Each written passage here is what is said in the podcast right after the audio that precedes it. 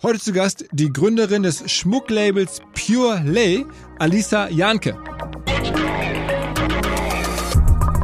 Wir haben einfach Freude daran, Dinge zu kreieren, die effiziente Aufmerksamkeit erzeugen. Und letzten Jahres haben wir uns überlegt, okay, was ist so marketing-wise auch für uns äh, das nächste Ding? Und Hawaii spielt einfach ähm, eine große Rolle auch. Wir wollen die Aloha-Vibes versprühen oder ist Hawaii einfach super wichtig? Und dann haben wir gesagt, hey, Wieso haben wir denn nicht ein Haus auf Hawaii, wo wir Creator-Events machen können, wo wir Content produzieren können, wo unser Team hin kann?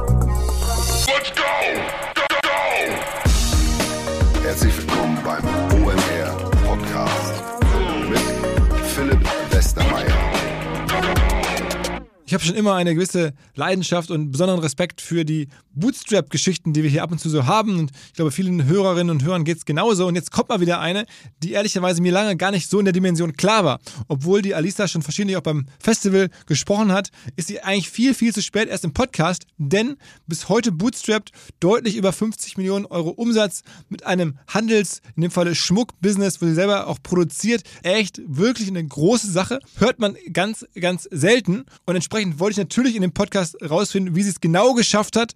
Und entsprechend ist mir wirklich hängen geblieben, als sie die frühen Tage ihrer Firma beschrieben hat, wie sie da in Baumärkte gefahren ist und einfach Holzplatten da so POS-Aufsteller gebaut hat und aus dem Auto heraus an Baumärkte und andere Handelsketten verkauft hat. Mit allem, was sie hat, hat sie da in die Waagschale geworfen. Nicht im Sinne von Geld, sondern einfach nur wirklich Angstfreiheit, da alle voller Energie ähm, reinzugehen und das sozusagen da an Mann zu bringen. Großes Kino und entsprechend ein sehr unterhaltsamer Podcast. In dem Falle inspirierende Unternehmerinnen-Geschichte.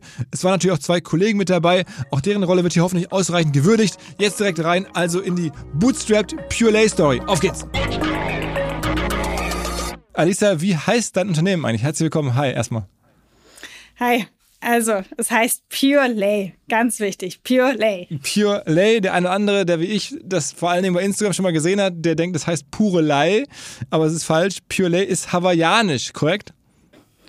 Richtig, korrekt. Und du hast äh, mal in Hawaii studiert und ähm, das hast du gemacht aus äh, rein äh, innerlichen Gründen oder bist du auch irgendwie äh, surfaffin oder?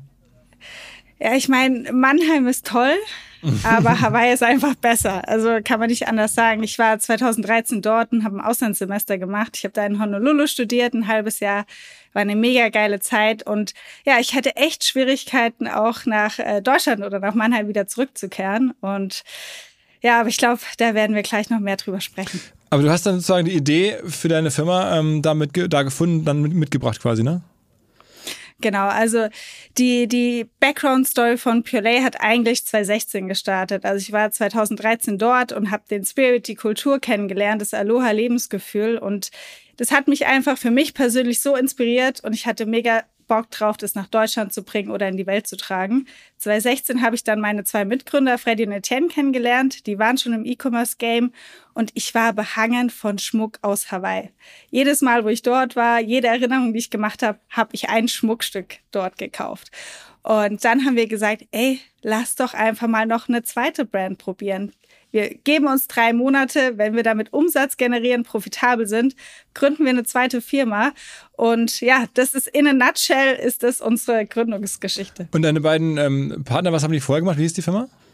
Mr. Straps hieß es. Äh, die haben über ja, Social Commerce äh, Handy-Accessoires verkauft haben gestartet 2015, das heißt Influencer Marketing, Social Media, Instagram war alles brandneu, haben da auch das erste Jahr direkt eine Million umgesetzt und haben da auf Social Media richtig Gas gegeben. Das heißt, sie hatten mega geiles Background, wo wir eben dann für Pure Lay drauf aufsetzen konnten. Und gibt es die Firma noch? Nein, die Firma gibt's nicht mehr. Das war dann äh, zum Start ganz witzig, weil wir haben gesagt, hey, Purelay ist ein zweites Projekt, das ist eigenständig, soll eine eigenständige Firma werden. Ich habe das äh, dann ein Jahr alleine vorangetrieben. Die Jungs haben im Background geholfen. Und ja, 2017, eigentlich das erste Jahr, war es dann soweit, dass Purelay den Umsatz von Mr. Straps damals überholt hatte.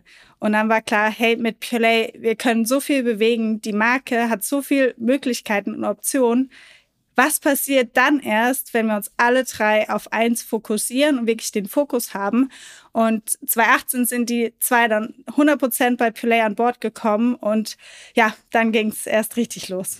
Ähm, also Ihr verkauft Schmuck. Äh, ist das denn der Schmuck, den du selber auf Hawaii auch dir da gekauft hast? Und dann hast du sozusagen da nachgefragt, wo kommt der her? Und dann die Produzenten angesprochen und dann sitzen die auf Hawaii und erzählen mal so ein bisschen, also was das Produkt eigentlich ist. Ja, also das Produkt, wir verkaufen Schmuck und Accessoires, genau, weil Schmuck ein sehr, sehr emotionales Produkt ist. Also man kann da wunderschöne Erinnerungen miteinander verbinden. Man bekommt es geschenkt von jemandem, der einem super wichtig ist. Wir haben auch schon Schmuck verkauft von ähm, Personen, die oder Frauen, die auf Hawaii sitzen, den Schmuck designt und kreiert haben, aber haben da auch schnell gemerkt, okay, in der Nachfrage, die wir haben aktuell, ist es so nicht äh, stemmbar. Das heißt, unser Schmuck, und was mir auch ganz, ganz wichtig war, ist, dass der Schmuck wasserfest ist und langlebig ist. Und äh, deshalb verkaufen wir aktuell Edelstahlschmuck zu einem guten Price Point, der super langlebig ist, wo man jahrelang was davon hat. Also die Goldfarbe zum Beispiel geht nie ab. Das ist auch so der USP bei unserem Produkt. Und die Designs sind inspiriert von Hawaii, erzählen Geschichten von Hawaii, sollen den Aloha-Feeling transportieren und unserer Community eine gute Zeit geben. Und wo kommt das in Wahrheit her, der Schmuck? Der Schmuck aktuell wird in China produziert und da sind wir auch ganz transparent. Für die Zukunft ist es was, was in unseren Swimlanes verankert ist, was wir ändern möchten. Jedoch aktuell mit dem Material, was wir haben, ist es so, dass es in Europa gar nicht möglich ist, den Schmuck zu fertigen aus Edelstahl. Und die Vorteile wirklich, es ist jetzt schwer, weil ich gehe davon aus, du bist jetzt nicht der typische Schmuckkernkunde. Das heißt, ich muss da ein bisschen ausholen. Die Vorteile von Edelstahl sind eben so enorm, weil man eine super hohe Langlebigkeit hat. Man kann den Schmuck 24-7 tragen und es ist kein Echtgold, was super teuer ist, was nicht jedem zugänglich ist, sondern äh, es sind Produkte für einen ähm, guten Preis mit einer geilen ähm, Langlebigkeit. Und das ist aktuell nur in China möglich, mit den Maschinen das zu fertigen. Aber wir sind da dran, strategisch, dass wir die Produktion nach Europa holen möchten.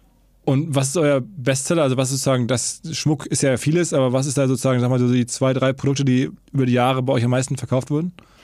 Ja, also tatsächlich ist unsere erste Kette, die wir vor sechs Jahren auf den Markt gebracht haben, immer noch unser Bestseller. Das ist unsere Kalea-Kette. Das ist eine ganz simple Kette mit ähm, Coins dran. Und ja, die ist seit sechs Jahren einfach unser Bestseller. Also diesen muschelartigen Look, den man so äh, kennt, oder? Nee, tatsächlich ein sehr basic Look. Also ein basic Look, dem eigentlich jeder hat da Gefallen dran. Und äh, ja, das ist unser Aber da ist ja dann kein Aloha-Feeling greifbar bei dem Produkt. Das ist dann einfach, sagen wir mal, das könnte man auch rein theoretisch in, in einem deutschen Schmuckladen kaufen. Ja, das stimmt. Das stimmt. Ich glaube, es geht dann wirklich um die um die Marke. Also wir sind die Jahre über eine Marke geworden und du weißt, wenn du bei Purelay kaufst, du wirst begrüßt von Sonne, Sommer, Strand und Meer, Positivität. Das ist das, was unsere Community über die Marke sagt. Und Klar, es ist ein Basic-Produkt, aber über die Marke, über die Emotionalisierung schaffen wir auch da wieder die emotionale Connection. Mhm.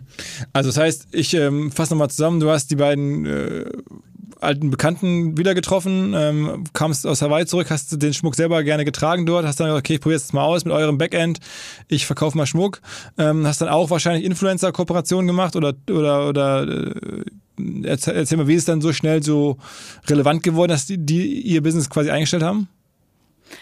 Ja, also wir haben mit wirklich 500 Euro Startkapital gestartet, mit dem wir Produkte eingekauft haben. Und dann war mir klar, okay, ich war damals 24, ich muss jetzt schauen, dass da Geld in die Kasse kommt. Das heißt, ich bin hier in Mannheim rumgefahren mit dem Fahrrad und habe gesagt, hey, wer will die Schmuckstücke kaufen? Wer hat da Bock drauf? Einzelhandelsläden waren das damals. Mhm. Wir waren dann innerhalb von einem Jahr in 250 Läden, wow. die immer wieder nachbestellt haben. Das heißt, aber wie, wir also Mannheim und dann irgendwie größere Region, also so viel gibt's ja nicht in Mannheim, sondern ja, ich habe da natürlich auch super viel Telefonakquise betrieben. Also ich habe richtig, mir war nichts zu schade, sondern bin da richtig in die Offensive gegangen, weil ich wusste, das ist jetzt meine Chance. Und ich habe überall angerufen. Wir waren im Galeria Kaufhof, wir waren in sämtlichen Boutiquen, wir waren in Mannheim hier im Engelhorn und haben dann das Cash genommen, um auch unser Online-Marketing zu finanzieren. Mhm. Und das war eigentlich so das erste Jahr, wie wir es auch geschafft haben, komplett profitabel zu wachsen. Aber das muss man ja, also nochmal, ist ja schon eine Wahnsinns-Erfolgsgeschichte. Das heißt, und, und klingt so einfach. Du ähm, hast Spaß an dem Schmuck, die Jungs helfen dir mit dem Backend und dann äh, gehst du halt hin und, und äh, orderst dir in China selber. Also hast du dann einfach da gesagt, okay, das gibt's da, eine Bestellung platziert. Wie groß war die erste Bestellung? Die erste Bestellung, es waren vielleicht 200 Dollar. Und hast also, du den Schmuck dann designt oder hast du einfach was Bestehendes aus China äh, genommen? Ja, ich habe den Schmuck designt, ja. Das heißt, du hast dann irgendwie rausgefunden, wo kann man das in China produzieren lassen, so Alibaba-mäßig oder? Nee, das Gute war, also wir hatten ja schon, Freddy und Etienne hatten die Vorkenntnisse, das heißt, die haben schon Kontakt zu Lieferanten und damals die ähm, Agentur, mit denen sie gearbeitet haben, mittlerweile produziert sie auch den Großteil Purelay-Schmuck, weil sie hat aus ihrer Agentur eine eigene Factory aufgebaut. Also wir arbeiten mit ihr seit acht Jahren zusammen mhm. und mit ihr war ich dann auch im Kontakt und dann habe ich gesagt, hey, wir müssen, wir, wir haben auch damals, muss man sagen, wir haben mit einem 11,90 11,90 Euro Produkt gestartet. Also ein Produkt für einen geringen Preis, um in den Markt reinzugehen. Und das hat richtig gut, es waren so Stoff, so Haararmbänder und die hatten verschiedene Motive und die habe ich eben designt und habe da coole Motive drauf gepackt und für den Einzelhandel waren die richtig geil, weil es war ein klassisches Mitnahmeprodukt. Da stand ein Aufsteller, den haben wir, sind wir ins Bauhaus gegangen, haben uns Holzbretter geholt, haben da Nägel reingehauen, haben das Logo mit Goldfolie drauf gemacht und haben gesagt, hey, hier ist das Teil, da sind äh, 50 dieser Bänder drauf und du kriegst es für 350 Euro dann bin ich hier rumgefahren, habe die da drin gelassen und bin mit dem Geld nach Hause. ja, es war, es war eine verrückte Zeit und es war mega cool. Das heißt, aus dem Auto heraus Schmuckständer sozusagen an, an, an, an, an Einkaufszentren verkauft? Ja.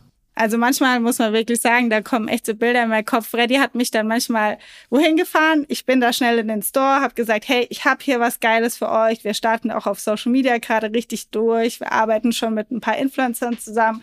Ich glaube, das wird richtig cool. Und wenn ihr das hier an die Kasse platziert, dann habt ihr einen kleinen Glücksmoment, den eure Kunden und Kundinnen dann noch mitnehmen. Und wir haben beide was davon. Und das waren dann aber, sagen wir mal, so wirklich große Filialgeschäfte auch? Oder, oder so? Ich meine, hätte ich gar nicht, dass der Filial sowas direkt entscheiden kann. So sagt, oh Mensch, ist hier nett, hier kaufe ich direkt ab. Das war unterschiedlich. Also wie gesagt, es war ein Engelhorn hier in Mannheim, was ein bisschen größer ist. Da war der Prozess natürlich ein bisschen länger. Aber ich muss sagen, am Anfang waren die kleinen Boutiquen, wo ich hier in der Region hinfahren konnte, das war das Best Case für mich. Ich habe da eine Stunde investiert. Best Case habe ich die noch gefragt, hey, habt ihr noch irgendwelche Partner? Habt ihr noch Freunde, die auch einen Store haben? Könnt ihr mir die Kontaktdaten geben? Dann habe ich die noch angerufen. Und so habe ich das eben in ganz Deutschland ausgeweitet. In der Schweiz hatten wir dann nach einem Jahr auch einen Handelsvertreter. Aber so sind wir wirklich in einem Jahr so 250 Boutiquen und größere. Und dann zum Teil wirklich mit im Bauhaus selbst zusammengeschüsterten Aufstellern. Alle, waren alle selbst gemacht. Da hat äh, der Aufsteller maximal 15 Euro gekostet mit dem Holz und dann noch Arbeitszeit, sag ich mal, Viertelstunde von einem der zwei Jungs, weil die mussten das für mich machen. Oh, oh, okay, und dann hast du die Armbänder, was haben die dann so gekostet? Irgendwie, was, was, was kostet ein Armband? In der Produktion, im Einkauf? Der EK damals, also wie gesagt, im VK waren das 11,90, im EK hat das mit Shipping und Versand, also äh, äh, Cost of Goods Sold, waren wir dann bei ein bisschen über einen Euro. Also es waren sehr, sehr, sehr günstige Produkte, die aber echt einen Rieseneffekt hatten. Das heißt, wenn du dann so ein Deal gemacht hattest, wo du so für 350 Euro so einen, so einen Ständer da lassen durftest bei einem ähm, äh, Kaufhaus oder so, dann hast du direkt irgendwie von den 350 Euro mal so ungefähr 300 Euro Marge. Ja, ich, ich kenne die Zahlen nicht mehr so ganz, weil zu dem Zeitpunkt muss ich auch sagen, da hatte ich keine Ahnung, was ist De Deckungsbeitrag 2, was ist Deckungsbeitrag 1. Ich wusste, da bleibt was in der Kasse und ich wusste, das können wir dann in andere Marketingaktivitäten äh, packen. Das war mein Stand damals. Aber bist du ja auch schon vertrieblich offensichtlich sehr, sehr talentiert. Äh, muss man ja mal festhalten. Ja, intuitiv. Ich glaube, wir haben über die Jahre echt so ein paar Hacks gemacht, die uns jetzt mittlerweile ähm, ja richtigen Vorsprung auch was Cashflow angeht ähm, uns gebracht haben, die waren aber alle aus der Not raus. Also muss man ganz ehrlich sagen. Also konkretes Beispiel: Unser Adventskalender ist unser wichtigstes Produkt das Jahr über. Und 2019 im Sommer habe ich gesagt, hey Leute, ich habe glaube irgendwie so einen Adventskalender, ich glaube, der wird durch die Decke gehen. Und an sich war es viel zu spät, um so ein Teil zu kreieren, weil da steckt ein riesen Rattenschwanz dahinter. Ich habe gesagt, nee, wir machen das trotzdem. Biegen und Brechen hat's hingehauen, aber es war klar, wir müssen den Adventskalender im Oktober verkaufen. Aber wir können ihn erst Ende November verschicken. Was machen wir dann? Dann habe ich gesagt, okay, wir testen einfach mal an, ob wir ein 100, damals hat der auch 149 Euro gekostet, ob wir das Anfang Oktober verkaufen können aber die Community oder die Kundinnen und Kunden happy sind, wenn wir es erst Ende November verschicken. Das heißt, wir haben das komplette Ding auf Pre-Order gehabt, mussten auch die Ware erst zum späteren Zeitpunkt verkaufen. Was ist dann passiert? Wir hatten 3500 Stück geordert, weil wir gedacht haben, boah, das ist schon richtig viel, das kann richtig wehtun, wenn wir das nicht verkaufen. Innerhalb von zwölf Stunden war der ausverkauft mit diesem Pre-Order-Effekt. Mhm. Und das haben wir auf die nächsten Jahre, also das machen wir seit 2019 so. Das heißt, wir schaffen es wirklich, Cash in die Tasche zu bekommen, unsere Verbindlichkeiten auch bei Lieferanten zu, zu begleichen, bevor wir das Produkt überhaupt, ähm, auch, überhaupt versendet haben. Ja. Okay. Und dann sagen wir, dann äh, war das aber auch die Zeit, also in der du da die verschiedenen ähm, Handelsketten und, und, und, und, und äh, Ladengeschäfte abtelefoniert hast und abgefahren bist, ähm, wo ihr das Geld dann wirklich genommen habt und halt in Instagram und andere Kooperationen reingesteckt habt. Weil das war damals ja noch sagen wir, eine, eine gute Phase dafür, ne? Ja, das war eine geile Phase. Also äh, über Facebook ähm, haben wir Ads geschalten, wir haben mit Influencer kooperiert, da mussten wir die Produkte hinschicken und haben tolle Postings für bekommen. Also um so ein Business zu starten, ähm, D2C mit dem Product Market Fit, den wir damals hatten, war das äh, 2016, 2017 echt äh, eine geile Zeit, um da das Fundament zu legen. Und du hast mir im Vorgespräch erzählt, dass ihr seit neuestem jetzt auch TikTok geknackt habt. Ja, so geil. Also ich weiß noch ganz genau, Freddy hat 2019 hervorgesagt, TikTok wird das neue Game. Und jeder hat es gehört, ja, ja, ja. Und wir haben seitdem probiert und gemacht und getan und wir haben nichts gefunden, keine Formate, die funktionieren. Und jetzt verteilen wir Glücksmomente hier in Mannheim oder in anderen Städten auf der Straße und man muss ein paar lustige Fragen beantworten. Und es geht richtig viral. Und wir haben jetzt innerhalb von acht Tagen haben wir 20.000 neue Follower bekommen. Und, Warte mal, ja. wie, wie genau läuft das? Also ihr verteilt Glücksmomente auf der Straße. Was heißt das? Ja, genau. Also wir haben ähm, zwei Personen aus unserem Team, äh, Laura und Michelle heißen sie, die gehen hier in Mannheim häufig äh, auf die Planken und sprechen ähm, Personen an und sagen, hey, wenn du mir ähm, drei Länder mit M nennst oder mit K, dann hast du die Möglichkeit, ein Puree-Schmuckstück zu gewinnen. Mhm. Und dann müssen sie das benennen und dann kriegen sie ein Schmuckstück. Oder äh, wir gehen auf die ähm, Person zu und sagen, hey, wenn du jetzt nichts sagst, dann hast du die Möglichkeit, ein Schmuckstück zu gewinnen. Und dann, und dann darf, das alles. Ja, genau, und dann darf halt die Person nichts sagen, ja. Und das ist halt dann die Challenge. Und die Formate funktionieren echt bei uns gerade richtig gut, dass wir da echt im Schnitt 100.000 Views auf die Videos auf einmal haben. Und wir haben es die letzten Jahre echt diese Nuss einfach nicht geknackt. Und da sage ich, okay, Social Commerce, wir wollen Social Media Trendsetter sein. Es war höchste Zeit, dass wir da organische Formate kreieren, die funktionieren und die an sich super, super simpel sind. Ich wollte sagen, das klingt ja mehr als banal. Also drei äh, Länder mit M und dann kriegt man ein Schmuckstück und dann wird das gefilmt. Also ich meine, das hätte sich auch noch irgendwie sagen wir, jemand ausdenken können, der nicht so viel Ahnung hat von Marketing. Ja, ja, und es äh, funktioniert. Also manchmal ist das Simple und kein Content auf Hawaii und hier und da äh, das Simple und das Einfache. Ja, Konvertiert das dann auch zu Käufen? Also diese, sagen wir mal, auf der Straße gefilmten Umfragen, wird es dann auch, kommen da auch Käufer bei raus? Ja, also wir sehen in unserer Brand KPI Survey, dass so die jüngere Zielgruppe an Relevanz gewinnt, also auch an Bekanntheit von Play schlussendlich das Paid TikTok Game mit Content haben wir noch nicht geknackt. Also wenn da jemand am Start ist, der uns äh, da helfen kann. Ne? Paid so Content, okay. Paid Ads. Mm -mm. Ja, genau. Das haben wir noch nicht geknackt. Also da sind wir, haben jetzt auch 200k, glaube ich, year to date in TikTok äh, ja, investiert, aber haben da aktuell halt ein ROAS unter eins, was halt äh, ja schwierig ist. Wir haben da gute Reichweiten, aber wir kriegen die Conversions noch nicht so hin. Hast du eigentlich in Hawaii damals ähm, Business studiert? Ich habe, äh, ja, der Hochschule habe ich ähm, Business Administration studiert, ja. Okay, weil ich meine, du bist so schon die, die ganzen Business Terms, Product Market Fit und so, die gehen ja jetzt logischerweise locker von der Hand, aber äh, das heißt, du hast dich darauf dann auch vorbereitet. Ja, also ich glaube, das Doing hat mir mehr gebracht als jetzt das Studium, aber ich sag mal, ich wusste ungefähr, wie meine Organisation auch aufbauen musste, was da so die Dinge sind, äh, wie man Produkte importiert, etc. Also das war mir bewusst, ja. Und die Firma gehört aber jetzt euch zu dritt, also den beiden äh, Freunden von damals. Ich glaube, einen hast du mittlerweile geheiratet, ne? Ja, genau. Also den habe ich auch, die zwei habe ich nur kennengelernt, weil Freddy und ich ein Pärchen geworden sind. Und Etienne ist mein bester Freund. Also wir sind seit dem, seit sieben Jahren echt äh, eigentlich unzertrennlich und haben das richtig gut gerockt in allen Phasen, die wir hatten bei Purelay bislang. Okay, das heißt aber, dann, dann gibt es da jetzt mittlerweile auch eine, ist es ein Familienunternehmen? Ja, es ist, wir haben äh, fünf Kinder. Also Etienne hat drei Kinder mittlerweile, Freddy und ich zwei. Also ich glaube, es ist ja, es ist ein Familienunternehmen geworden, absolut. Und es ist jetzt auch äh, schon relevant groß. Also du, ähm, die letzten Zahlen, die man sehen konnte, geht so an die 60 Millionen Umsatz ran, ne? Genau, also letztes Jahr haben wir 53 Millionen Euro Umsatz gemacht und haben aktuell äh, 140 FTEs, also ein Headcount von 160 Personen ungefähr. Und äh, dieses Jahr werden wir auf jeden Fall die über 60 Millionen knacken. Genau. Mhm. Und äh, auf LinkedIn hast du einen Post gemacht, du suchst nach irgendwie einer, einer oder einem CEO, der euch auf 100 Millionen Umsatz bringen kann. Genau, das war mein Post zum CMO. Also da haben wir einen oder eine CMO gesucht und äh, ist richtig geil, weil letzte Woche hat das Signing stattgefunden und äh, mit der Person jetzt an Bord, glaube ich, können wir, ja, sind die 100 Millionen nicht so fern. Okay, okay.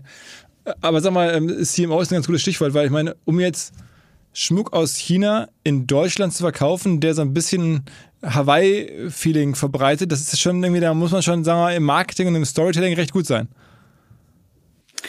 Ja, ich glaube, wir haben es geschafft durch ähm, unseren Channel-Mix, unsere Events, die wir machen oder auch gemacht haben in der Vergangenheit, da echt geiles Standing oder ja, eine geile Marke einfach aufzubauen, die Spaß macht, die Positivität ausstrahlt und ähm, wir lassen uns immer gerne was Neues einfallen. Also ich liebe nichts mehr, als Dinge zu kreieren, wo man drüber spricht, die effiziente Aufmerksamkeit erregen, die einfach, die Spaß machen, wo auch unsere Community ein großer Teil oder eine große, sehr große Rolle spielt, wo man diese Lebensfreude, dieses Aloha-Feeling in die Welt tragen kann. Was heißt denn mal Pure Lay auf Deutsch genau?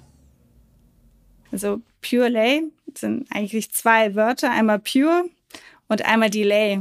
Und Delay ist die hawaiianische Blumenkette die kennt bestimmt der eine oder andere. Wenn er auf Hawaii war, ist er bestimmt mit einer Lay in Berührung gekommen oder aus Filmen, die man eben überreicht bekommt zu besonderen Anlässen. Und eine Lay ist in der hawaiianischen Kultur ein ganz, ganz starkes Symbol von, von Liebe und Zuneigung. Und ich nehme mir die Zeit, für dich was Besonderes zu kreieren. Wenn ich die Lay, diese Blumenkette oder diese, diese Flower Crown für dich kreiere, ist das was ganz Besonderes. ein Symbol von Ausdruck und Liebe und äh, auch Sicherheit. Und ähm, ja, es ist ein ganz, ganz starker Begriff. Ich war jetzt im Juli auf Hawaii und äh, habe mich wieder mit dem Thema ganz stark auseinandergesetzt. Und ja, es ist ein sehr, sehr emotionales Wort, auch was wir da in dem Markennamen tragen. Weil wir wissen, wir sind jetzt dran, Kapitel 2 von Purelay zu schreiben. Und Kapitel 1 ist mega geil. Wir haben ein profitables Business aufgebaut aus dem eigenen Cashflow, ähm, machen echt einen guten Umsatz, haben ein geiles Team. Aber was ist jetzt so der Next Step? Und das, was ich eben erklärt habe, liegt mir gerade persönlich sehr, sehr am Herzen, weil ich mich freue auf, auf das Neue, was kommt, was wir da bewegen können. Und es wird, glaube ich, eine richtig geile Zeit. Was soll denn Step 2 sein? Also was ist denn sozusagen, was hast du denn da, wenn du sagst, es ist jetzt ein Kapitel, ist jetzt abgeschlossen, was, was hast du in deinem Kopf als zweites Kapitel? Firma verkaufen? Ja, nee, so wie ich es eben beschrieben habe. Mehr emotionale Momente zu kreieren mit Schmuck, der. Ich liebe unseren Schmuck. Unser Schmuck ist so geil. Der ist einfach. Ich, ich war im Flugzeug nach Hawaii, die Stewardess kam auf mich zu und hat gesagt, ey Alisa, ich trage den Schmuck da, diese Kette, ich habe die seit vier Jahren, ich trage die tagtäglich, mhm. ja. Und die sieht einfach immer noch geil aus, die ist beim Duschen, da passiert nichts. Und das ist halt eigentlich bei Schmuck und dem Price Point jetzt von 30 bis 40 Euro ist es nicht der Fall. Ja, da geht es mal kaputt. Und diese Langlebigkeit von unserem Schmuck ist aber richtig geil. Aber ich sehe einfach Schmuck als so emotionales Produkt an, dass ich diese Emotionalität in der Zukunft noch viel mehr verstärken möchte und da wirklich Dinge kreieren möchte, die man vererben möchte, die man weitergeben möchte, dass man seine eigene Geschichte mit diesem Schmuckstück schreibt, weil schlussendlich hat man nichts näher an sich und bei sich als Schmuck weil man trägt es direkt auf der Haut. Und da so in diese Emotionalität reinzugehen, das ist so die für die Zukunft der Gedanke. Man muss dazu sagen, also dass die Stewardess dich kannte, ist jetzt schon eher Zufall, weil ich meine, du hast einen größeren Account bei Instagram, aber jetzt kein, bist jetzt keine riesige Influencerin. Ich glaube, dir folgen so 20.000 Menschen oder so. Ne? Das ist jetzt irgendwie schon viel, aber das ist jetzt nicht so, dass jetzt irgendwie du die Marke selber groß gemacht hast, sondern das haben schon auch andere Influencerinnen im Wesentlichen gemacht, ne?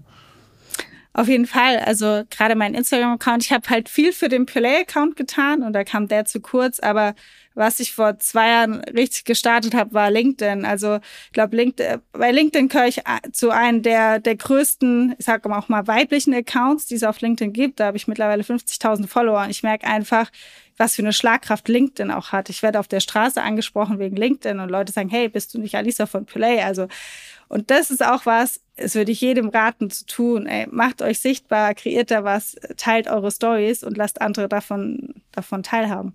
Wie viel von eurem Umsatz ist denn mittlerweile alles online und wie viel ist nach wie vor aus, den, aus dem sagen wir, Handel mit, mit, mit stationären Geschäften, wie du das damals aufgebaut hast? Ja, also 95 Prozent von unserem Umsatz ist über unseren eigenen Shopify Store. Hm. Es gab dann auch so ein, das ist auch so ein riesen Learning für uns gewesen. Wir haben dann die Offline-Boutiquen, haben wir so zwei Jahre ähm, das richtig geil gemacht und hatten auch echt gutes Feedback. Und dann kam so der Wendepunkt. Wir haben einfach gemerkt, wir wachsen E-Commerce gerade so stark und wir müssen uns fokussieren. Und ich glaube auch, dass wir nur mit Play auch so weit gekommen sind, wie wir aktuell sind, weil wir uns fokussiert haben. Wir haben nicht links und rechts noch andere Themen gemacht, sondern wir hatten einen klaren Weg vor Augen. Und dann haben wir gesagt, hey, wir müssen uns auf Online fokussieren. Wir haben da so Rückenwind. Das Offline-Game, wir schaffen es gerade nicht abzubilden. Das soll auch nicht eine unserer Kernkompetenzen werden. Das heißt, wir haben dann ja das Game komplett runtergefahren und sind aber jetzt gerade dran. Also dieses Jahr soll noch der eigene Purelay Store, die eigene Purelay Experience eröffnen. Wir ähm, wollen Wholesale acquiren und ähm, ja, sind da stark dran. Also wir sind jetzt wieder bereit, das als Kernkompetenz aufzubauen und ja, da was Geiles zu kreieren. Wholesale acquiren heißt äh, dann äh, anders formuliert, ihr wollt wieder Händler-Kooperation ähm, oder, oder große. Genau, hm. genau. Mhm. Also wir wollen eigene Purelay Stores oder eigene Purelay Experiences haben. Also ich nenne es nie Store, ich nenne es immer eine Experience, weil ich unsere Community soll da reingehen und soll Purelay spüren, Aloha spüren. Das soll nicht nur, da soll nicht nur Schmuck hängen, der da durchgeschleust und verkauft wird, sondern soll eine Experience stattfinden. Die wollen wir haben und äh, Wholesale aufbauen. Und sag mal ein, zwei vielleicht Personen, die euch am Anfang besonders geholfen haben in der damaligen Phase. Also gibt es irgendwelche Accounts, irgendwelche wahrscheinlich ja Frauen, die das viel gepostet haben oder so? Ja, also wir haben wirklich damals mit äh, super vielen äh, Creatoren zusammengearbeitet. Also mit manchen von denen arbeiten wir auch immer noch zusammen. Es, es gab wirklich unterschiedliche Phasen, wo wir mit äh, unterschiedlichen Personen gearbeitet haben, aber und ganz tolle Menschen. Also wir haben ja auch immer super viele Events und da lerne ich jeden persönlich kennen und kann da irgendwie eine Bindung aufbauen. Und äh, ja. Also es ist nicht die eine Person, ich habe jetzt irgendwie ich hab so ein bisschen gegoogelt und da ähm, ist mir eine ehemalige Bachelor-Kandidatin ähm, aufgefallen, Jessica Haller, kannte ich jetzt vorher nicht, aber die scheint irgendwie, äh, irgendwie für euch zu arbeiten. Gibt es noch irgendwelche anderen Personen? Also zum Beispiel unsere erste Kollektion haben wir mit äh, der Liz Keber damals rausgebracht. Das war im äh, Juli 2019 und mit ihr arbeiten wir immer noch zusammen und äh, ja, sind da auch in Gesprächen, wie es da weitergehen kann, was man noch gemeinsam kreieren kann. Also sie ist zum Beispiel eine Person, die ist schon seit äh, vier Jahren bei Pillay dabei. Mhm. Mhm. Okay. Ähm, ihr habt noch eine Villa auf Hawaii. Ja. Warum das? Ja. Ja, das ist äh, lustig. Also ich habe es eben schon gesagt, wir haben einfach Freude daran, Dinge zu kreieren, die effiziente Aufmerksamkeit erzeugen. Und letzten Jahres haben wir uns überlegt, okay, was ist so marketing-wise auch für uns äh, das nächste Ding? Und Hawaii spielt einfach ähm, eine große Rolle. Auch, ja, wir wollen die Aloha-Vibes versprühen oder ist Hawaii einfach super wichtig. Und dann haben wir gesagt, hey, wieso haben wir denn nicht ein Haus auf Hawaii, wo wir Creator-Events machen können, wo wir Content produzieren können, wo unser Team hin kann. Warum eigentlich nicht? Ein Haus auf Hawaii, kennt doch jeder. ja, also das ist auch einer so meiner Milestones gewesen, weil ich war jetzt tatsächlich im Juli auch dort und ich komme da rein und ich dachte echt so, nee, das kann jetzt nicht sein, weil da lagen dann einfach so Briefe an mich und ich hasse Briefe. Und da stand einfach mein Name drauf und die Adresse in Honolulu. Und ich dachte so, okay, es ist real, wir haben einfach ein Haus auf Hawaii gemietet.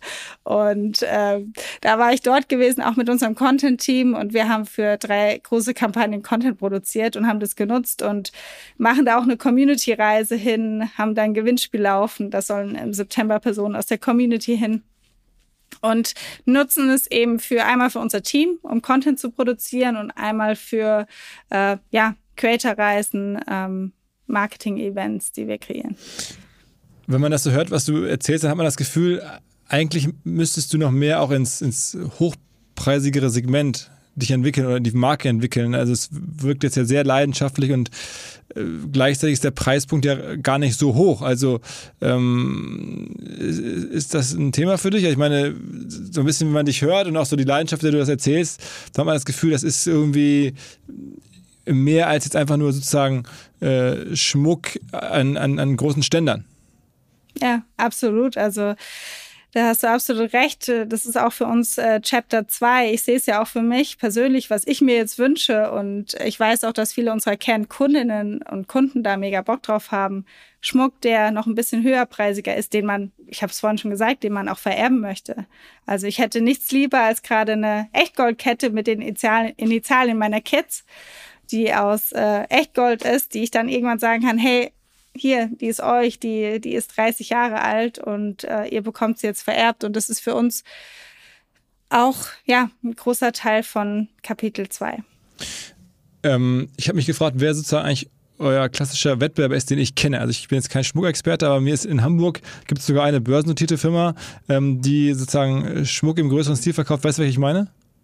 Ja, ich glaube schon. Bijou Brigitte? Ja. Ist auch schon ein, eigentlich eine krasse Gründergeschichte, ne? Also hast du ein bisschen verfolgt. Der, das ist, die Firma ist jetzt so 330 Millionen wert, Market Cap, also börsennotiert, gar nicht klein. Ähm, ist das angenehmer Wettbewerb oder, oder sagst du, es ist, ist gar nicht Wettbewerb oder liege ich da falsch? Also wir sehen es auch in unserem Brand KPI Survey. Wir sind die größte D2C-Schmuckbrand in Deutschland. Aber direkt vor uns ist ähm, Bijou Brigitte und Pandora. Also das sind äh, über uns die, die größten, also mit denen wir im Wettbewerb stehen. Mhm. Und die beiden haben natürlich noch ein anderes Modell. Wir sind E-Commerce First. Bijou Brigitte macht einen Großteil, ich habe jetzt die Zahlen, weiß nicht die Zahlen genau, aber ein Großteil passiert da offline. Ich sehe aber auch, dass da immer ein besseres Online-Game aktuell passiert und geschieht. Und äh, ja, das finde ich spannend, weil auf der einen Seite finde ich es richtig geil, wie man äh, so eine Firma, ich glaube, Bijou Brigitte gibt es seit 30 oder 40 Jahren, also seit Jahrzehnten. Und das finde ich einfach geil und spannend, wie man das schafft, sowas zu kreieren, weil genau das will ich für Play auch kreieren. Sind aktuell noch fünfmal größer vom Umsatz her. Also wir machen so etwas über 300 Millionen Umsatz. Weißt du wahrscheinlich. Ja. Äh, kennst du den Gründer? Es gab da schon Austausch, ja. Also die hatten schon mal versucht, euch zu kaufen? Nee. okay. Aber? Ähm, es gab, äh, ich weiß, dass äh, Freddy und Etienne da mal Gespräche hatten, wie man da vielleicht auch Synergien herstellen kann, weil wir sind einfach, wir sind eine Brand, wir haben auch Lust auf verrückte Dinge, wir würden verrückte Dinge tun und äh, sind da, glaube ich, unkompliziert. Und äh, ja, dann gab es da, glaube ich, mal Gespräche. Aber ich kann jetzt gar nicht genau sagen, was dann so der Punkt war. Ich glaube, die Welten sind schon sehr unterschiedlich. Also ein Unternehmen, was im E-Commerce gestartet ist, was seit sieben Jahren geht, also da es tickt einfach anders, komplett anders, wie ein Unternehmen, was es seit äh, 40 Jahren gibt. Und ich glaube, da direkte so Synergien zu erstellen, ist vielleicht auch gar nicht so leicht. Okay. Okay. Ähm, und also noch ein Unternehmer, also, also mir ist aufgefallen, als bei der Vorbereitung zu dem Podcast, dass es einige so ganz interessante deutsche ähm, Schmuckunternehmer gibt, also die Familie hinter wie Bijou Brigitte, dann gibt es noch den Thomas Sabo aus Nürnberg. Aber zum Beispiel äh, Bijou Brigitte ist auch, Brigitte ist auch in den USA unterwegs. Ist, seid ihr aktuell noch Kern Deutschland? Yes, wir sind Kern Deutschland aktuell, ja. Und das bleibt auch so? Das ähm, ist auch ein geiles Topic für nächstes Jahr. Also wir haben es uns vorgenommen. Wir haben letztes Jahr schon, wir waren in Frankreich und Italien aktiv und haben einfach letztes Jahr durch die komplette Marktsituation, wir haben noch nie einen Kredit aufgenommen, wir sind komplett aus dem Cashflow fokussiert. Das heißt, wir schauen auf unseren EBIT, wir schauen, was ist profitabel und was nicht. Frankreich und Italien haben letztes Jahr nicht profitabel bekommen und haben dann gesagt, okay, wir müssen da unseren Engagement runterfahren, wir müssen einfach die Company schützen und wir müssen da mit einer neuen Strategie ran. Und äh, ja, durch die CMO-Suche, die du vorhin auch schon angesprochen hast, haben wir auf LinkedIn, der Beitrag ging ja so viral, dass wir so viele tolle Leute dadurch kennengelernt haben, mit denen wir gesprochen haben, dass wir jetzt sagen, wir haben da jemand an der Hand, wo wir glauben, hey, da können wir die Internationalisierung nochmal angehen und schaffen es aber auch profitabel, weil das ist unser Ziel, dass wir profitabel sind und äh, keine Dinge tun, die Geld verbrennen. Ähm, profitabel, ich weiß nicht, was du da teilen möchtest, aber man kann zumindest sehen, auch wenn man sich die Zahlen von den Wettbewerbern, die börsennotiert sind, anguckt, dass es halt schon auch ein sehr hochmargiges Geschäft ist, also selbst wenn der Schmuck gar nicht so teuer, haben wir ja gerade schon festgestellt. Also das heißt, mit 50 Millionen Umsatz kann man schon irgendwie wahrscheinlich 15 äh, Millionen Ergebnis machen, nehme ich mal an, ne? Nee, das ist leider nicht die Realität. Also bei uns nicht. Marketingkosten, die wir am Umsatz haben, Fixkosten, die wir aufgebaut haben mit unserem Team. Wir haben die Logistik in-house. Ähm, wenn man sich so hochrechnet und sagt, hey Schmuck, ja, wir haben eine, da ist eine gute Marge drauf, aber wenn man sich ähm, ja die Marketingkosten, die CACs anschaut, dann ähm, ist es selbst mit einem hochmargigen Produkt für uns aktuell schwierig und wir sind profitabel, wir achten darauf. Also auch profitabel der ersten Order. Also man ist ja wichtig im E-Commerce, man guckt, ist man sozusagen ist der Kunde mit dem ersten Kauf äh, direkt profitabel, also oder muss er häufiger kaufen, um profitabel zu werden? Also aktuell ist es bei uns eher auch bei Zweitkauf. Also es ist äh, knapp. Also wir werden aktuell immer besser, weil wir seit einem Jahr ungefähr eine richtig geile Datengrundlage haben, die wir vorher nicht haben. Und wir können immer besser aussteuern und optimieren. Aber ähm, Erstkauf profitabel sind wir ähm, aktuell nicht. Okay, das heißt, bei einem Warenkorb ist wahrscheinlich so 30 bis 50 Euro, werde ich jetzt getippt. Irgendwo dazwischen ist wahrscheinlich so der, ne, wenn man so, noch mehr? Ja, so in dem Dreh, ja. Ähm, okay, und dann, wo wirbt man aktuell? Also die, die Instagram-Zeiten sind ja jetzt so ein bisschen vorbei. Also wo man jetzt jemandem Schmuck zuschickt, dann wird das gepostet und so. Das, das ist ja, also nehme ich mal an, nicht mehr so einfach. Ähm, äh, muss man jetzt was Verrücktes auf TikTok machen oder muss man jetzt, oder ich habe gesehen, ihr macht sogar auch Fernsehwerbung. Also ihr probiert neue Sachen aus. Beschreibt mal so ein bisschen, was ihr gerade aktuell macht, um weiter zu wachsen oder weiter überhaupt die Leute zu erreichen. Ja, genau. Also unser Channel-Mix ist, ist doch sehr groß. Also man glaubt vielleicht, okay, Purelay arbeitet viel mit Influencern zusammen. Ja, das tun wir und das funktioniert auch weiterhin gut für uns. Wir sind aber drauf, wir haben ein geiles Partnermarketing, wir haben ein gutes Affiliate-Netzwerk und das waren wirklich Dinge, die haben wir von Anfang an gemacht, weil mir klar war, wir haben geiles CRM, wir haben eine App, mir war von Anfang an klar, ich will mehrere Standbeine aufbauen und ich will nicht nur von einem, also von, von Facebook oder von Influencer-Marketing abhängig sein. Mhm. Deswegen haben wir uns von Anfang an breit aufgestellt. Wir haben schon immer ein richtig geiles E-Mail-Marketing gemacht, ähm, dass einfach unsere Retention Rate auch gut ist. Und ja, jetzt ge gehen wir aktuell neue Dinge an. Jetzt gerade im Juli haben wir, glaube ich, den vierten Purelay TV-Spot aus, ähm, ja, ausspielen lassen und haben da auch ein gutes Tracking und es war richtig gut. Also wir haben ROAS über drei erreicht, was geil ist, wo wir sehen, hey, man, da sind Chancen, ähm, Neukunden und Neukundinnen zu akquirieren. Wo, wo läuft der Spot? Also wo, äh, welchen Kanälen? Also da muss man sagen, wir sind da auch nicht High-Class jetzt eingestiegen. Also wir sind da nicht bei Pro7 unterwegs gewesen. Wir sind bei vielen Nischen-Accounts ähm, oder Kanälen. Ich muss ganz ehrlich sagen, ich kenne mich im TV nicht so gut aus, weil ich keins mehr schaue. Aber da sind wir in kleineren On-Demand-Channeln äh, unterwegs, die jetzt echt eine geile Performance für uns hingelegt haben. Mhm. Wer ist denn so eure typische Kundin? Also, sind's, also kaufen auch viele Männer oder, oder sind es alles Frauen oder wie ist das so? Ja, also natürlich sehen wir an Weihnachten, dass die Raten hochgehen, dass ähm, die Männer bei uns Geschenke kaufen, aber zum Großteil kaufen 95 Prozent äh, Frauen aktuell bei uns ein. Und man äh, glaubt vielleicht auch immer, dass unsere äh, Kernkundin super, super jung ist, aber im Schnitt ist die so um die äh, 35, ähm, also gar nicht mal um die 18, 20. Also die Kundin haben wir auch. Ähm, ja, unsere das ist so das Alter unserer typischen äh, Kundin. Okay, aber äh, okay, das ist Nischen-Fernsehkanäle, Instagram, wo erreicht man den doch noch? Also Newsletter habe ich auch mir gemerkt. Ähm, äh, irgendwas, ich, was ich jetzt vergessen habe. Also ich meine, es klingt jetzt ja alles sehr, sagen wir mal, so naheliegend. Ne? Also CM, hast du gesagt, fangt jetzt gerade erst mit an. Also es scheint jetzt auch nicht der totale Grund zu sein, warum es so gut läuft, sondern äh, gibt es da irgendwie ein, ein, eine Magic Source, die ich übersehen habe? Nee, ich glaube, es ist der Mix aus vielen Dingen. Also CRM fangen wir nicht gerade erst an, da haben wir schon echt immer einen großen Wert drauf gelegt, weil unser Ziel sind wirklich wiederkehrende Bestellungen. Das ist auch unser großes, äh, großes Ziel, ähm, dass wir, wir haben von Anfang an alles auf Retention ausgelegt. Wir sind äh, die Brand oder die Schmuckbrand, die es geschafft hat, ein Schmuckabo äh, rauszubringen, was seit vier Jahren einfach funktioniert und unser profitabelstes Produkt. Wir haben 15.000 Abonnenten, die jeden Monat äh, neuen Schmuck von uns bekommen. Okay, wow, was, jeden Monat neuen Schmuck. Also den alten geben Sie zurück oder den alten behalten Sie auch? Den behalten sie auch. Man kann, äh, da gibt es verschiedene Optionen. Man kann auch mal einen Monat aussetzen, man kann die Farbe wechseln, was man alles machen kann. Aber das sind halt, es ist unsere wirklich unsere unsere engste Community und die sind unser Mahina Club und Deswegen auch Retention, wiederkehrende Bestellungen, haben wir 2018 gesagt, ist unser Key und das ist auch unser Tribe, also Treiber, wie wir es geschafft haben, profitabel zu wachsen, weil wir uns so stark auf Retention fokussiert haben. Und ja, also immer wenn ich jemandem erzähle, was, ihr habt ein Schmuckabo, also wie funktioniert das? Also werde ich immer komisch angeschaut und es funktioniert. Es ist unser geilstes Produkt, was wir haben und äh, ja, da können wir jeden Monat äh, Glücksmomente kreieren. Also wenn ich das so höre, dann scheint ja irgendwie, und du hast das schon ein paar Mal gesagt, jetzt mit dem Abo nochmal die Community bei euch schon echt eine große Rolle zu spielen. Also irgendwie ähm, ja, Leute zu haben, die euch sehr eng verfolgen. Der, der Instagram-Account von euch hat so, ich glaube, 900.000 Größenordnung äh, Follower, 15.000 Abonnenten. Ähm, wie, wie pflegt ihr so eine Community? Wie läuft das?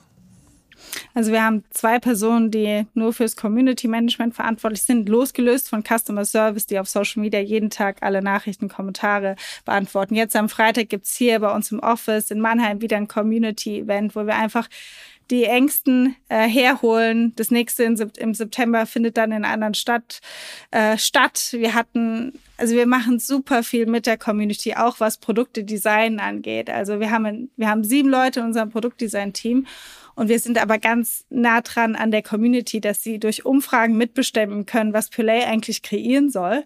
Wir haben ganze Editions, die von unserer Community designt sind, auch für das Abo-Modell.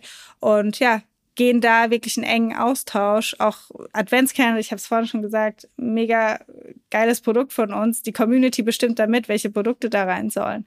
Und äh, ja, ich glaube, das sind alles Dinge, wie wir es schaffen, auch die Retention Rate zu erhöhen, den Love Brand Charakter, dass wir da nah am Ball sind und die Community auch mitentscheiden lassen. Okay, okay. Bist du selber auch noch so äh, diejenige, die ähm, Designs vorgibt oder sich selber sozusagen neue Produkte ausdenkt oder macht das mittlerweile Designerin? Also wir haben äh, vier Schmuckdesignerinnen und äh, ein 3D-Designer und eine 3D-Designerin und ein mega cooles Teamlead für das Team. Äh, ich habe die Verantwortung für das Produkt bei Play und ich gebe da auch gerne mal meinen Input rein, aber das Team ist einfach so stark und so gut, dass ich sage, hey Leute, ihr habt das unter Kontrolle, ihr macht das super. Mhm. Und was, was für dich persönlich auch irgendwie ein Thema ist, also hast du bei uns auf dem Festival, glaube ich, darüber gesprochen, generell äh, liest mir jetzt ab und zu sagen, du, die Unternehmerin und gleichzeitig irgendwie auch äh, sagen Familienoberhaupt, das zu kombinieren. Ja, das, äh, das ist eine Challenge. Also das Thema ist bei mir, ja, Kind und Karriere. Ich mache das äh, sichtbar. Ich ich freue mich drauf. Also ich finde es einfach geil, wenn andere Frauen zu mir sagen, hey, du bist da ein Vorbild und äh, ich kann mir da was von abschauen. Und danke, dass du mir den Mut gibst, dass das irgendwie machbar ist. Oder auch, wir haben 80 Prozent Frauen bei Purelay. Also das ist halt schon ähm, verrückt und ich bin da mega stolz drauf, weil wir sagen können, hey, wir können so viele tolle Frauen einfach empowern, dass sie hier einen geilen Job machen und ähm, sind dann auch noch, also ich glaube, gerade wir drei Gründer, wir haben selbst äh, mittlerweile ein paar Kids, sind da halt einfach auch ein Vorbild, ähm, was irgendwie zukunftsorientiert ist und was die zwei Dinge gerade für Frauen nicht trennen sollte. Mhm. Wie oft haben euch in den letzten Jahren Firmen angesprochen, die euch gerne kaufen würden oder Anteile übernehmen würden? Ja, da gab es äh, schon ein paar Anfragen, ja. also ich meine, wenn man sich jetzt mal überlegt, ist jetzt meine Spekulation, ähm, ihr macht jetzt 60 Millionen Umsatz, ihr wächst, ihr seid profitabel.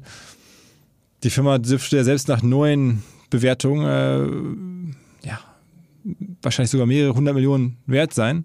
Also ich habe gerade geguckt, ne, Bijou Brigitte ist deutlich größer, sind irgendwie 400 Millionen wert, Größenordnung. Also lasst mal euch jetzt 100 Millionen wert sein. Ähm, gehört euch zu dritt. Äh, aber verkaufen, das kommt trotzdem nicht in Frage. Ich würde es ähm, nicht ausschließen, dass wir bereit wären, auch in die Zukunft für einen Teilverkauf. Wir haben das Thema Internationalisierung angesprochen. Das sind Themen, die einfach, wo wir auch sehen, okay, das könnte auch Geld kosten und es kann auch gut sein, wenn du da einen Partner an der Hand hast, der vielleicht sowas schon mal mitgemacht hat, der Erfahrung hat, der da Strategien mit einem aufsetzen kann. Also ich würde es für die Zukunft nicht ausschließen. Für die Vergangenheit war das für uns genau richtig so, weil wir können seit sieben Jahren einfach tun, mit unserem Team, was wir wollen. Wir können jede Entscheidung einfach direkt treffen und wir haben die größte Freiheit, die man haben kann. Dafür bin ich unheimlich dankbar. Für den nächsten Schritt würde ich sowas nicht ausschließen. Okay, aber noch aktuell nicht, also kommt jetzt nicht in den nächsten Wochen irgendwas? Nee, ich sag dir vorher Bescheid, falls da was kommen sollte. Ähm, warum ist es eigentlich in, Mannheim gerade so, so viel los? Also hier der Johannes Klisch mit Snox ist ja auch im E-Commerce da extrem erfolgreich.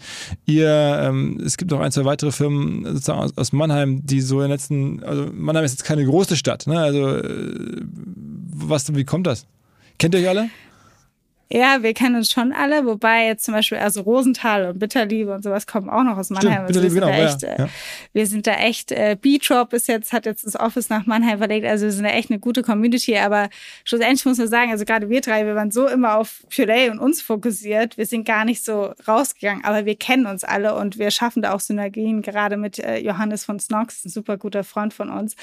Und ja, da gab es auch mal einen Podcast drüber, wieso in Mannheim eigentlich E-Commerce so boomt. Und irgendwie sind wir so auf den Entschluss gekommen, du hast hier auch nicht viel, was dich ablenkt. Ja, wenn du in Berlin bist, da ist das Event, da ist hier, da kannst du so viel erleben und tun in Mannheim, wir waren einfach 24-7 in unserem Office und haben einfach hardcore reingehauen und wir waren 0,0 abgelenkt. Also das war so eine Hypothese. Wir sind hier so ein bisschen, ja, wir haben hier nicht so viel Ablenkung, weil nicht ganz so viel los ist. Aber gibt es denn irgendwen, der euch so ein bisschen, also sozusagen, ja, berät oder coacht oder sozusagen auch mit euch die, die, die Pläne für die nächsten Jahre abstimmt oder so? Wir haben also 2018 haben wir gemerkt, okay, so Teamaufbau, wir waren dann so 20, 25 Leute. Wir hatten, also ich war 24, 25 damals. Ich kam direkt aus dem Studium. Ich habe meinen Master abgebrochen für Puree und Freddy und Etienne hatten auch noch keine relevante Berufserfahrung in einem Konzern oder in einem, in einem großen Unternehmen. Und dann haben wir gesagt, wir brauchen Support da beim Teamaufbau. Wie setzen wir das auf? Und dann haben wir mit, äh, seither arbeiten wir mit ScaleUp zusammen. Also wir haben da unseren Coach, äh, den Markus, der, wo wir uns jedes Quartal zusammensetzen und einfach die Methodiken von ScaleUp lernen. Also es hat angefangen mit, wie sind die Core Values für Purelay? Wie muss man ticken, dass man zu Purelay passt? Was, was leben wir hier? Äh, was sind Scorecards? Jeder Mitarbeiter bei uns oder Mitarbeiterin hat eine Scorecard, dass er weiß, für was bin ich verantwortlich? Was ist der Zweck? Zweck der Rolle. Also so basic Dinge, die wir uns einfach dann 2018, 2019 stark angeeignet haben, um auch Strukturen aufzubauen, um eine Firma aufzubauen, die profitabel wachsen kann mit den richtigen Leuten auf den richtigen Plätzen. Mhm. Und dein Vater spielt keine Rolle mehr. Ich habe irgendwie irgendwo gelesen, dass der äh, dich früher zur Unternehmerin gecoacht hat, indem er dich irgendwie mit Tennistraining irgendwie äh, zur Tennistrainerin gemacht hat oder sowas in der Art. Ja, ich sag mal, mein Papa hat wirklich die Weichen gelegt, dass ich erkannt habe, hey, ich habe Bock, was eigenes zu machen. Und wenn ich die Chance irgendwann habe, dann gehe ich da all in. Und ich bin an sich eine sehr, war früher eine sehr schüchterne Person, dass ich irgendwann mal in Mannheim rumfahre, einfach in die Läden reingehe, das war für mich unvorstellbar. Aber mein Papa hat mir damals, der hat meinen Tennistrainerschein mir ermöglicht. Ich habe mit 16 habe ich äh, Trainerstunden auch an ältere Jungs geben müssen, was mich schon mal das erste Mal überwinden musste, also ein bisschen aus meiner Komfortzone rauskommen. Er hat mir gesagt, Herr Lisa, ich helfe dir, dein Auslandssemester zu organisieren, weil das alles kurz vor knapp war. Also er hat mich bei allen Entscheidungen in meinem Leben, die als Teenager, sage ich mal, relevant waren, dass ich eigenständig werde, dass ich äh, mit 16 mein eigenes Geld verdiene, dass meine Eltern mir dann nichts mehr dazugeben, sondern dass ich auf eigenen Beinen stehe, hat er mir einfach die Weichen gestellt, dass ich ähm, eigenständig und selbstständig bin. Und dafür bin ich unheimlich dankbar, weil ich glaube, nur so hatte ich auch den Willen, dann einfach meinen Master abzubrechen und ich hatte auch nichts zu verlieren, ne, muss man auch sagen. Ich hatte keinen Job, den ich aufgeben musste. Ich habe äh, 350 Euro Miete gezahlt und ähm, ja, ich glaube, da hat mein Vater eine sehr, eine sehr große Rolle gespielt. Okay, okay. Und jetzt kann man ohne Ende neuen Schmuck produzieren. Also ich habe es so gerade gedacht, während du so erzählt hast von dem Adventskalender und äh, neue Produkte. Also äh, hört es nie auf. Also jetzt, ich meine, am Ende sind es ja schon auch, sagen wir mal, man hat zehn Finger, man hat einen Hals. Ähm, äh, wie, wie, viel, wie viel Schmuck kann jemand haben oder, oder wie viel Schmuck wie, also ist, ist, kann man sowas unendlich skalieren? Ja, und auch noch so einen langlebigen Schmuck. Ja, ne? genau. Also du kannst die Purelay-Kette äh, Genau. für immer tragen, die kannst du auch noch vererben. Ja, Ähm, also unsere, unsere Neukundenrate und unsere Retention Rate ist immer noch gut, aber ich merke ja selbst, also dass ich Bock habe auf was Neues. Also wir werden zum Beispiel auch Purelay Beauty starten, weil wir wissen, wir können mit der Marke, wir können mit der Marke noch mehr machen und da Dinge angehen, auch im Beauty-Bereich. Das ist auch ein, ein riesen, ähm, soll ein Riesenhebel für die nächsten Jahre werden. Da sind wir gerade am, am Tun und am Starten. Ähm, dann Schmuck höherpreisig ist für uns ein Thema und äh, Internationalisierung. Also das sind Themen, wie wir Purelay und den Schmuck von Purelay oder auch andere Produkte von Purelay ja noch bekannter machen wollen und es in die Welt tragen wollen. Aber natürlich, ähm, unsere, ich glaube, unsere Community, die Schmuckständer, die die teilweise zu Hause haben, die sind richtig bangen. Das stimmt. Gibt es denn für dich irgendwelche Unternehmerinnen oder Unternehmerpersonen, die du so ein bisschen inspirierend empfindest, wo du so am liebsten genauer hinguckst? Wo ich genauer hinguck. Also ja, da gibt's äh, gibt's verschiedene. Ein, äh, eine Person, die mich zum Beispiel jetzt für das Social Game immer sehr stark in, inspiriert hat, war äh, Gymshark, also der Ben. Wir Mhm. haben ihn auch mal persönlich kennengelernt. Die, die Ausstrahlung, die er hatte, so ein lieber Mensch und wir waren alle drei so geflasht, was, was Geiles, also der Typ hat sowas Geiles aufgebaut und ist dann noch so ein netter Mensch und was einfach, der hat Freddy und Etienne eingeladen, die waren dort und hat sich Zeit genommen, war so geil, hat uns so inspiriert. Ähm, Machst schon einen Podcast hier, schon vor einigen Jahren, Gymchart. ja, ne? ich weiß, den, den habe ich auch gehört, weil ich ihn einfach äh, sehr toll finde. Aber es gibt auch ähm, super tolle Frauen, die, die richtig coole Dinge vorantreiben. Und ich muss auch sagen, es sind nicht nur immer die, die Gründerinnen, die jetzt irgendwie ein Unternehmen aufgebaut haben, die irgendwie einen größeren Umsatz machen, sondern es sind eher auch Personen, die mich äh, inspirieren, die ich jetzt auf Events kennenlerne, wo ich einfach sage, hey, das ist so eine geile Idee und ich finde es so geil, dass ihr dieses Problem anpackt und löst. Und das inspiriert mich eher, diese alltäglichen Begegnungen, wo ich einfach so tolle Leute mittlerweile auch im Netzwerk habe, wo ich sage, hey, ihr macht so geile Sachen und danke und da kann ich mir echt was abschauen von. Okay. Okay, also das heißt, alle Maßnahmen am Ende 100 Millionen Umsatz sollen es werden. Ähm, Im nächsten, übernächsten Jahr so Größenordnung? Ja, die nächsten drei Jahre, ja. Okay, auf, auf 100 Millionen hoch. Okay. Und vielleicht, also jetzt, wenn jetzt jemand zuhört, der sagt, irgendwie, das, äh, in solche Firmen investiere ich ganz gerne, dann seid ihr schon auch open for business. Wir sind, also wir gehen immer gerne in Gespräche und lernen daraus und schauen. Und wenn dann mal da was dabei sein sollte, wo wir sagen, okay, geil, wir können eine geile Zukunft gemeinsam kreieren, würde ich auch sagen, ey, warum nicht? Ja, und aber ich glaube, es ist äh, zu uns muss schon sehr stark passen, weil wir wissen schon auch genau, was wir wollen. Aber wir, ja, wir hätten da, glaube ich, Bock drauf, wenn es passt. Aber das wäre dann halt eher jemand, der eine Minderheit kauft und jetzt nicht irgendwie die Firma übernimmt. Ja, ich glaube, es wäre sonst für uns schon ein harter Cut. Also von komplett selbstbestimmt zu, äh, du hast nichts mehr zu sagen. Also ja, wahrscheinlich stand heute eher schon, ja. Okay. Und dein Vater ist wahrscheinlich äh, sehr geflasht von dem, was du so äh, sozusagen aus deiner Anschubhilfe gemacht hast. Also ich meine, das ist jetzt schon jetzt, kann man schon stolz sein. Ja, das ist äh, süß, dass du das fragst. Ich kann es manchmal bei meinem Vater nicht so ganz einschätzen, aber ich glaube schon. Irgendwie hat er es ja gut gemacht. Ich meine, es, es gibt ja wirklich auch gar nicht so viele Beispiele für ähm, so Unternehmerinnenkarrieren. Du bist jetzt 30, ne?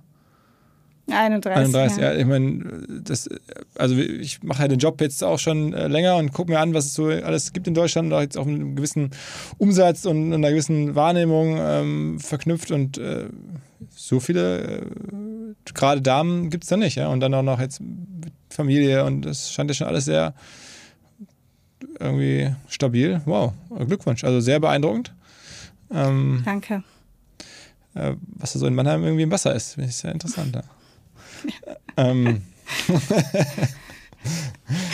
äh, werden wir auf jeden Fall ähm, dranbleiben und ja, du warst ja schon mal bei uns. Vielleicht ergibt sich hier die Chance nochmal, dass du ein bisschen was erzählst. Irgendwie, jetzt werden dich hoffentlich noch mehr Leute im Blick haben, zumindest aus unserer ähm, Community oder aus unserem Umfeld. Ähm, und dann schauen wir mal, was, ähm, vielleicht kommen ja noch, noch mehr explizite Männerprodukte. Pure Lie, äh, Beauty habe ich mir jetzt gemerkt, vielleicht gibt es ja dann demnächst auch was, was ich mir da kaufen kann. Vielleicht kannst du ja Purelay Ambassador sein. Oha, Äh, also aber was, da müssen wir erst ein Produkt finden, ne? dass ich also irgendwie auch äh, vertreiben kann. Ja, ich ne? sitze also. sitz an der Quelle. Also, ja, können wir mal sprechen. Alles klar. Alisa, vielen Dank. Gerne, hat mir sehr viel Spaß gemacht. Alles klar. Ciao, ciao. Ciao. So, das war das Gespräch mit der Alisa. Und wir hatten doch kürzlich bei OMR Reviews, also unserer Software-Bewertungsplattform, eine Aktion, wo wir gesagt haben, unter all denjenigen, die eine besonders sinnvolle, hilfreiche Bewertung für eine Software dort abgeben, verlosen wir einen Kurzauftritt, hier ein Mini-Interview im OMR Podcast. Und gewonnen hat der Kollege, der jetzt gleich kommt, nämlich Lukas Petzmann, Gründer von Articly. Hi Lukas. Hallo Philipp, es ist eine große Ehre hier zu sein. Hast du dir gut verdient, ja? Danke. Also vielen Dank. Ähm, du bist in München und machst Articly. Was macht Articly? Und zwar sind wir eine Plattform für Audiojournalismus. Wir wählen die besten Long Reads aus der deutschen Verlagsbranche aus. Tolle Hintergrundberichte, Analysen, die dann auch gerne mal mehr als 1000 Wörter haben. Wir holen die von über 30 Medienpartnern, zum unter anderem sehr bekannte Player wie das Handelsblatt, die FAZ, aber auch zum Beispiel eher unbekanntere Player wie Project Syndicate. Da gibt es oftmals Gastautoren wie Nobelpreisträger oder spannende Politiker, die dann eben ihre Kommentare veröffentlichen. Vertonen diese selber mit echten super Sprechern und Sprecherinnen laden die dann in unsere Articly-App, die es für iOS und Android gibt. Und da kannst du zum Beispiel im Urlaub dir dann die Longreads gönnen und einmal durchhören. Und was kostet mich das? Wenn du das Jahresabo abschließt, 69,99, also so ein bisschen mehr als 5,80 im Monat. Und dann ist auch keine Werbung drin. Da ist keine Werbung drin. Und wie viele Menschen machen das schon? Also wir haben jetzt, äh, einige Hörer oder Hörerinnen kennen es vielleicht schon aus der Höhle der Löwen. Das heißt, wir haben jetzt schon an die 20.000 Downloads, äh, auch einige Leute, die dann ins Abo übergesprungen sind. Also ein bisschen ist ja auch Konkurrenz zu Podcast, ne? Ja. Unsere neueste Werbekampagne heißt Don't Call It Podcast. Okay, okay. Ich würde sagen, es ist ergänzend zum Podcast. Frenemies. Ähm, äh, welches Tool hast du bei uns bewertet gehabt auf der OMR Reviews Plattform? Ich habe das Tool Notion bewertet, eine Workspace-Produktivitätssoftware. Wir nutzen es hauptsächlich für unser Projektmanagement. Wir haben da Kanban-Boards, wir haben ein kleines CRM für unsere Medienpartner, wir machen unser Onboarding damit, unsere Knowledge-Datenbank. Also Sachen, für die man sonst eigene Tools bräuchte, mischen wir alles in Notion zusammen. Was Wichtige bei uns bei Reviews ist ja auch durchaus mal hinzuschreiben, was man vielleicht nicht so gut findet. Gibt es das bei dir bei Notion auch? Notion ist schon sehr arbeitsintensiv, wenn man es wirklich gut machen möchte. Und es ist so individualisierbar, dass es sehr mit der Person zusammenhängt, die es auch aufbaut. Also wenn du jetzt sagst irgendwie zu einem Kollegen, übernimm du mal, dann wird die Person das wahrscheinlich schlecht machen können, weil das sehr auf deine persönlichen Präferenzen gemünzt ist. Das heißt, Knowledge Transfer ist sehr schwer bei, bei Notion. Okay, ich frage mal ganz kurz meinen Kollegen, der hier zuhört, Marvin von OMR Reviews. In welcher Kategorie findet man Notion, wenn man jetzt irgendwie selber auch ähm, sagt, okay, ich möchte mal nachlesen, was der Lukas da geschrieben hat? Wahrscheinlich in der Kategorie ähm, Projektmanagement oder Document Sharing. Wir können ja mittlerweile Tools auch in verschiedenen Kategorien listen. Äh, an der Stelle vielen Dank, ähm, Lukas, fürs Bewerten, fürs Mitmachen. Viel Erfolg mit Articly. Ähm, ich werde es mir gleich anschauen. Ich kann es bislang noch nicht, aber ich werde es auf jeden Fall testen. Muss ich ja sozusagen allein aus Wettbewerbsbeobachtungsgründen. Ähm, ich hoffe, wir können dich sowohl als Reviewgeber als auch als Podcasthörer ähm, in Zukunft weiter irgendwie fesseln. Vielen Dank. Danke, Philipp. Dieser Podcast wird produziert von Podstars bei OMR.